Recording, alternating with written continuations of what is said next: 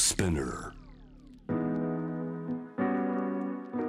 J-Wave ジャムダープラネット今夜はロイター東京支局のシニアコレスポンデントティム・ケリーさんです。こんばんは。よろしくお願いします、はい、よろしくお願いします。えーフランス大統領選。第二のブレグジットになる可能性ということですがどういった状況ですか？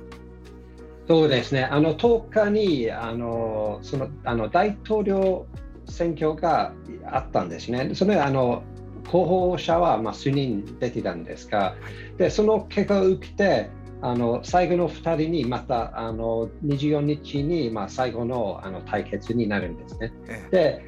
候補者はまあ今の大統領マクロンとあとはまあう右翼の、えー、とレペンさんですね。はいでそのレペンさんも前回の17年のあの大統領選にも同じようにあのマクロン対あのレペンだったんですがえその時はまあ圧倒的あのマクロンがあの勝ったんですが、まあ、みんなあのレペンに反対している方が集まって、まあ、あのあのマクロンに投票したんですがでも今回はどうなるかはちょっとまだ分かんないんですよね。あのレペンが勝つ可能性は、まあ、少ないんですがでもあります今回。ティムさんはこの変化5年間の変化。ルペンさんは嫌なんだという票がマクロンさんに行ったということもあったようですけれどもね5年前は。今回は違う。どういうことが起きてるんでしょうか？えーとまあ、一つのはあのルペンさんはちょっとあのイメージをあのやちょっと優しくなっているんですよね。あのそんなに右翼という雰囲気あの味じゃなくてもっとなんかあの、まあ、普通の政治家というイメージを作ったんですよね。うんうんでもう一つの大きなあの、まあ、焦点になるんですがやっぱりあの生活費の危機ですよね。あまあ、イギリスのようにあのちょっと生活費がまあちょっと苦しくななってるあの国民の不満がもうすごいあの増えてるんですよね、フランスにも。はいこの経済政策、えー生活費先ほどイギリスでは、えーこの財務大臣に対して批判が集まったというのがありましたけれども、そうフランスではじゃあずっとやってきたマクロンさんに対して、えー批判がこの部分は強いということですか？そうですね、あのマクロンに対しては、まあ、その批判が増えてるんですね。あのもともとマクロンさんは投資銀行のあの就職した方ですので、まあ、あのお金持ちの人のためにはやってるんじゃないかという、まあ、疑問があるあのあの批判があるんですよね。まあうん政策見れば、まあ、そうそうでもないと思うんですがでも一応国民から見るとやっぱりお金持ちのための人のあの動いてる政治家というイメージが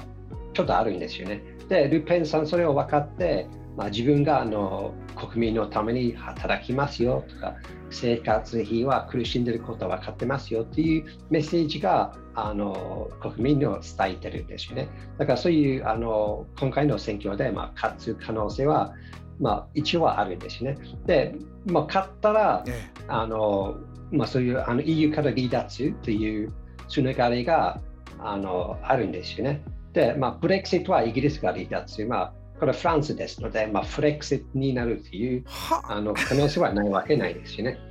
ティムさんもうフレクシットっていう言葉が出てくるぐらいルペン候補はあのーまあ、公約としてそういうことを掲げてるんですか、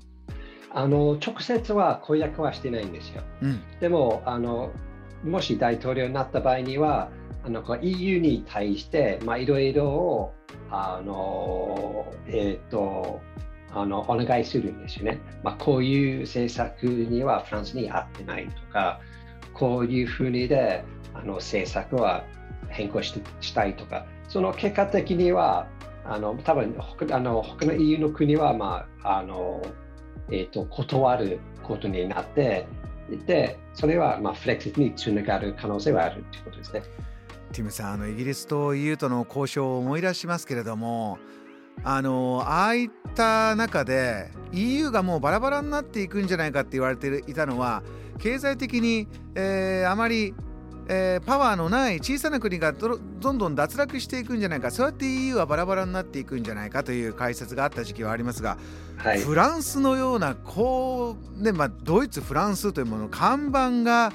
抜けていくという可能性、はい、ティムさん、これ、現実的にあるんでしょうか？えー、っとあの可能性は低いだと思いますよ。あの多分ルペンに反対応援しない方はマクロンに集まってあの